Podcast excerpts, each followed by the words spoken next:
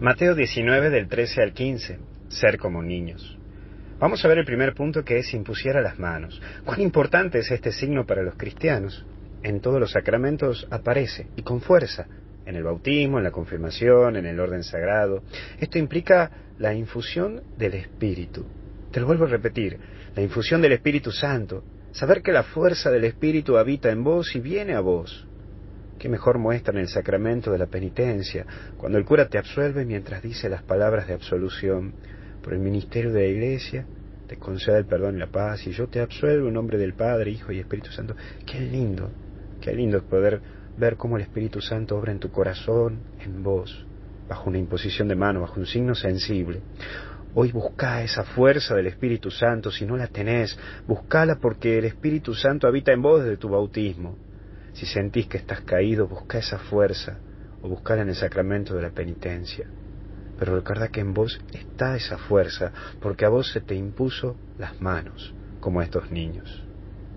Pero dice también no impidan, y este mandato nos sigue dando Jesús. Vos y yo que estamos metiéndonos en las cosas de Dios, no podemos impedir que personas no se encuentren con Cristo. Muchos necesitan de Jesús, y no podemos impedir que nadie se acerque a Jesús. Dejar que se acerque a Jesús el que no piensa como vos o el que no vive como vos. Déjalo.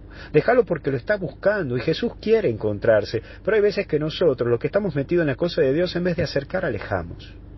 Deja que se acerque. Y por último, el reino. El reino de Dios es para aquellos que lo buscan con sencillez y humildad, donde no hay avaricia de poder o búsqueda de poder. Hay algo que da vuelta en los hombres cuando se meten en las cosas de Dios, una que es positiva y otra negativa.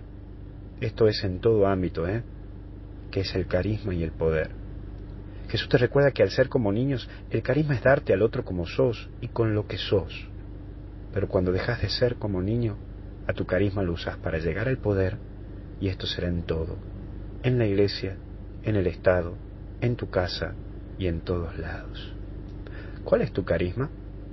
¿Y hacia dónde apunta la búsqueda de tu poder? Que Dios te bendiga y te acompañe. En el nombre del Padre, del Hijo y del Espíritu Santo. Amén. Hasta el cielo no paramos.